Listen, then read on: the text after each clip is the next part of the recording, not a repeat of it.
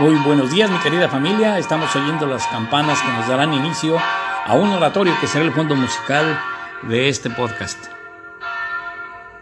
Es el oratorio de Navidad de Johann Sebastian Bach.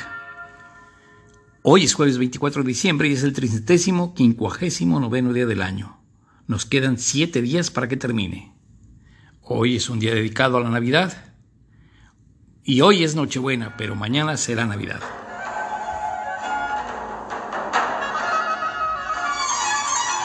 Frase célebre de hoy. Gloria a Dios en las alturas y en la tierra paz entre los hombres de buena voluntad. Evangelio de Lucas, capítulo 2, versículo 14.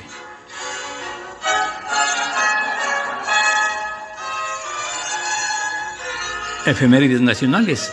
En 1813, durante la Guerra de Independencia de México, se produjo la batalla de las Lomas de Santa María, donde las tropas insurgentes, comandadas por don José María Morelos, héroe increíble de la independencia de México, fueron derrotadas por las tropas españolas del comandante Agustín de Iturbide.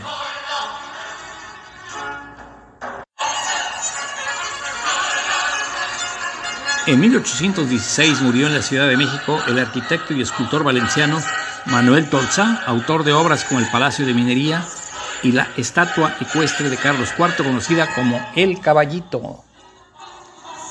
Y en 1895 murió Demetrio Vallejo, dirigente obrero, líder de los trabajadores ferrocarrileros, fundador del Partido Mexicano de los Trabajadores junto con Eberto Castillo.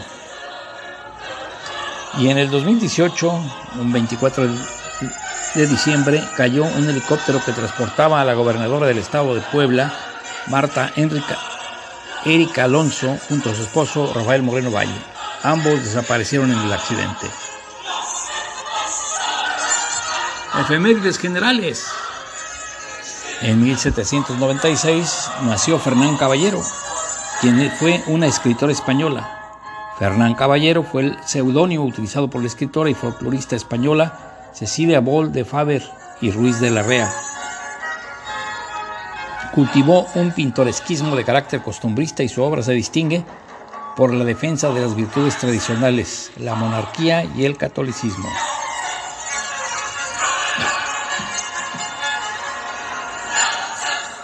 En 1906, el profesor canadiense Reginald Aubrey Fessenden realizó la primera emisión radiofónica en la que se escuchó su voz y la música de Händel en los barcos que navegaban cerca de la isla de Terranova.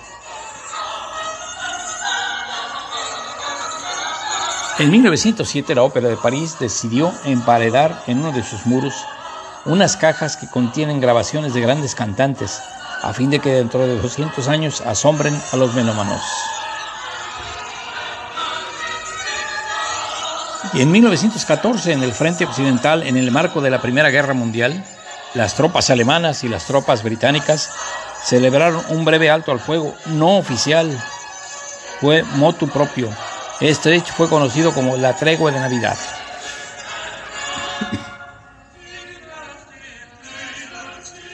En 1968, en el marco del programa Apolo, la nave Apolo 8 entró en la órbita alrededor de la Luna.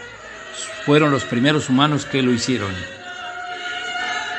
Y Santoral, San Delfín de Burdeos, San Gregorio de Espoleto, San Tirmina de Treveris, San Metrobio y Santa Tarsila.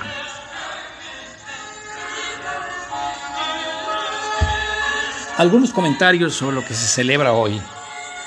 El 24 de diciembre se celebra en todo el mundo la Nochebuena, una festividad cristiana que conmemora la víspera en que nació Jesús, Jesucristo, es decir, el ungido.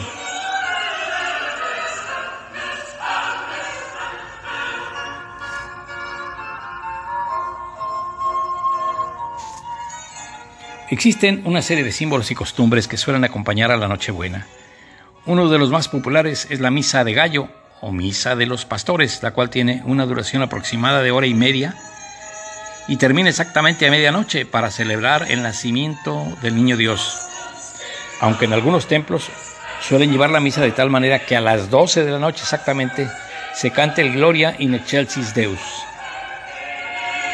Otro dato interesante de esta noche es el intercambio de regalos después de la medianoche, como representación simbólica de la entrega de los regalos por parte de los Reyes Magos al pequeño Jesús. ¿Cuáles son los símbolos actuales de la Nochebuena? Pues fíjense, ha habido muchos cambios. A lo largo de los años se han sumado más y más símbolos a esta festividad, pero los que han permanecido en el tiempo son los siguientes. El nacimiento, aquí en México, es una representación en miniatura de una ciudad en cuyo centro se encuentra el pesebre en que nació Jesús. Puede ser tan grande o pequeño como lo desee el que la construya. El árbol de Navidad, que es el lugar idóneo para colocar los regalos y llenar de color y alegría al recinto principal de la vivienda.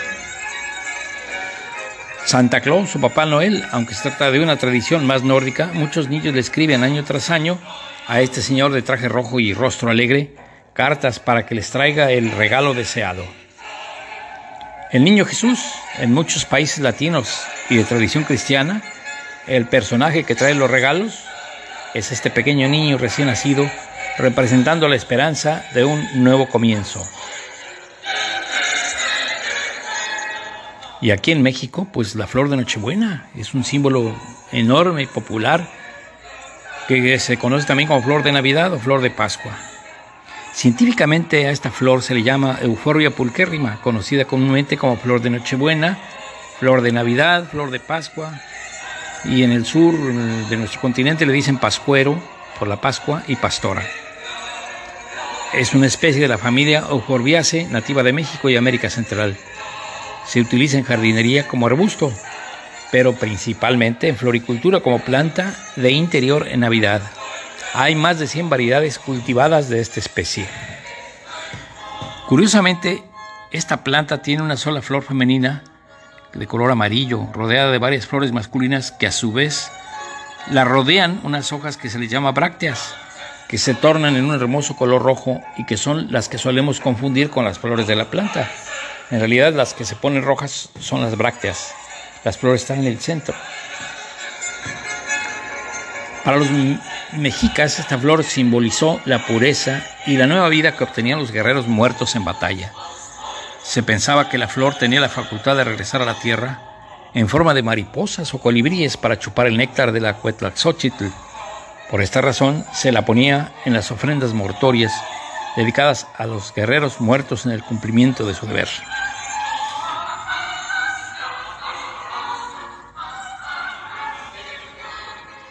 Su nombre en náhuatl es Huetlazochitl, que significa flor que se marchita, aunque también existen otras posibles traducciones como flor de cuero. Cuando llegaron los españoles, la flor, adquirió el nombre de flor de Nochebuena y perdió el apelativo náhuatl, o sea, el nombre de Huetlazochitl. Esta flor invernal es originaria de un poblado llamado Huetlazochitlán, cercano a Tasco y ahora desaparecido, y crece en un clima cálido durante los meses de noviembre y diciembre. Durante la colonia, los frailes la emplearon para adornar la iglesia sin nacimientos, aprovechando su uso ritual y adaptándolo a la nueva religión. Otra leyenda relata que una niña pobre lloraba desconsolada porque no tenía que ofrendar al niño Dios y que de las lágrimas que cayeron al piso brotaron pequeños tallos y luego la flor de Nochebuena en un milagro. Para los mexicas, la Cotlazóchil tenía propiedades terapéuticas. Se puede tomar en infusión y produce más leche en las mujeres que están amamantando, aunque en dosis altas puede ser peligrosa. Las brácteas, mezcladas con ocli, se usan para teñir telas y cuero, con las que se obtiene un color rojo escarlata. Del jugo de los tallos se puede usar como depilatorio. Con la flor también se preparan cataplasmas y fomentos contra la erisipela y algunas enfermedades de la piel como los granitos que padecen muchos adolescentes.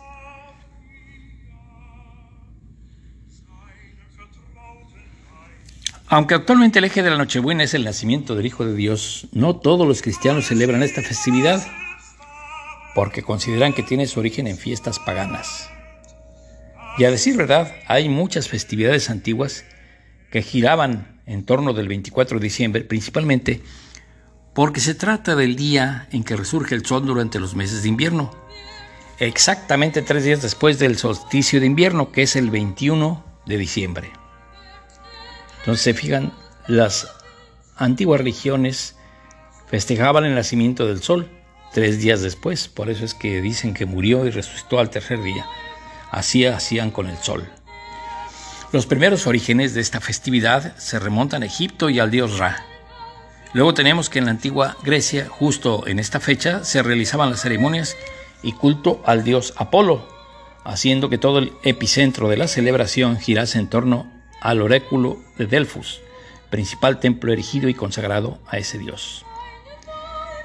Por último, y poco antes del surgimiento del cristianismo, esta era la fecha para la celebración de unas fiestas que se llamaban Saturnales, que eran unas festividades romanas en honor al dios Saturno, porque las personas degustaban de un sabroso y abundante banquete e intercambiaban regalos.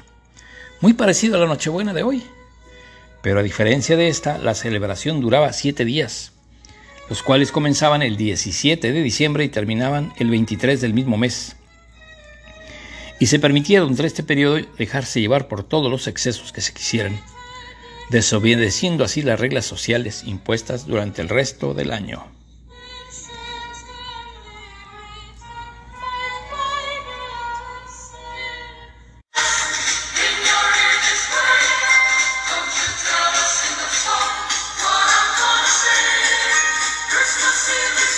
En esta temporada navideña las tradiciones y costumbres para celebrar esta fecha tan especial varían de un país a otro. Entre las tradiciones más comunes del cristianismo se contempla la decoración del árbol de Navidad y la, colocación del pesebre o nacimiento. Se enviaban tarjetas de Navidad, ahora se hace por medio virtual. Se preparan platos tradicionales para la cena de Navidad, se hacen misas y se entregan los regalos. Vamos a echarle un vistazo a las costumbres de algunos países. En Etiopía se celebra la Navidad el día 7 de enero, de acuerdo con su tradición ortodoxa. A la mañana siguiente las personas visten de blanco para asistir a una misa en la madrugada antes del nacimiento de Cristo. Pero eso sí se preparan y ayunan todo el día. En Pakistán, el día de Navidad, los cristianos van de casa en casa cantando villancicos a cambio de dinero y obsequios que se destina a obras de caridad o se entrega a la iglesia, como aquí en Veracruz las rama. También se colocan estrellas artificiales en los tejados de los hogares, recordando a la estrella de Belén. En Filipinas se celebran las navidades más largas del mundo, comenzando a partir del primero de septiembre. También se celebran misas de aguinaldo o misas del gallo, en el novenario compuesto por nueve misas nocturnas del 16 al 24 de diciembre. En Líbano celebran la Navidad el 25 de diciembre y en Nochebuena se celebra la misa de gallo y los regalos de Navidad se entregan en la iglesia. Y aquí en México, pues durante nueve días se acostumbra a realizar las posadas con recorridos por varias casas que ya están previamente de acuerdo. Y eso pretende recordar la peregrinación de José y María desde Nazaret hasta Belén en un recorrido de 100 kilómetros que separa a las dos ciudades. Durante las posadas se rompen piñatas de siete picos que representan los siete pecados capitales y se entonan canciones especiales para pedir y dar posada. En Nochebuena se hace un ritual tradicional conocido, conocido como el acostamiento o arrullamiento del niño Dios. Se coloca la imagen o figura del niño Jesús en una sabanita o mantilla y se realizan cánticos y villancicos mientras los padrinos lo menean o lo arrullan de un lado a otro. Al terminar ese arrullo de los niños, los padrinos lo presentan a cada uno de los asistentes a la ceremonia para que besen al niño. Y después del beso les dan el bolo que consiste en un puño o una bolsa de dulces. Este año no podrá ser posible ni la presencia y los que asistan menos podrán darle el beso al niño Dios. Es un beso a la distancia. En Polonia, en la Nochebuena se acostumbra observar la aparición de la primera estrella en el cielo que simboliza la estrella de Belén con el nombre de estrellita Ugiowska. Al divisar la primera estrella, los niños exclaman, ¡La estrella ha venido! Después de su aparición, los comensales se sientan a la mesa. Esparcen puñados de heno en el mantel, recordando así el nacimiento de Jesús en un pesebre. Igualmente colocan dinero en cada puesto de la mesa bajo el mantel para desear prosperidad en el nuevo año. Cuando comienza la cena, se sirven obleas de Navidad que le llaman oplatek, típicas de Polonia. las cuales han sido bendecidas por el obispo y tienen motivos o diseños religiosos. En Ucrania, la tradición central de la Nochebuena es la Siata Bekera o Santa Cena celebrada el 6 de enero. En la zona occidental, la Navidad se celebra el 25 de diciembre y el 7 de enero. En las comunidades agrícolas, el cabeza de familia trae un didu, que es un manojo de espigas que simboliza las cosechas de trigo que se producían en el país, y se echan puñados de paja sobre el mantel recordando al pesebre de Belén. En Estonia, durante las semanas previas al día de Navidad o Yulud, los niños colocan una zapatilla en la ventana y reciben un dulce o caramelo de los elfos, que les llaman Pakapikuz. Durante la Nochebuena, el presidente del país declara la paz de Navidad y asiste a un servicio religioso. Y se acostumbra a dejar las sobras de la cena de Navidad o de Nochebuena en la mesa hasta la mañana siguiente, con la esperanza de que los espíritus de sus seres queridos los visiten y coman. Igualmente se visitan los cementerios y se dejan velas en los difuntos. Pues este es un recordatorio de la Nochebuena y de lo que nos espera el día de mañana, la Navidad. Les mando un abrazo, los extraño mucho Quisiera tenerlos aquí cerca. Pero donde estemos y que estemos con salud y bien, pues qué bueno. Les mando un abrazo, les deseo una feliz Navidad y que tengan mucha unión y mucha salud. Mucha unión, mucha salud. Hasta mañana.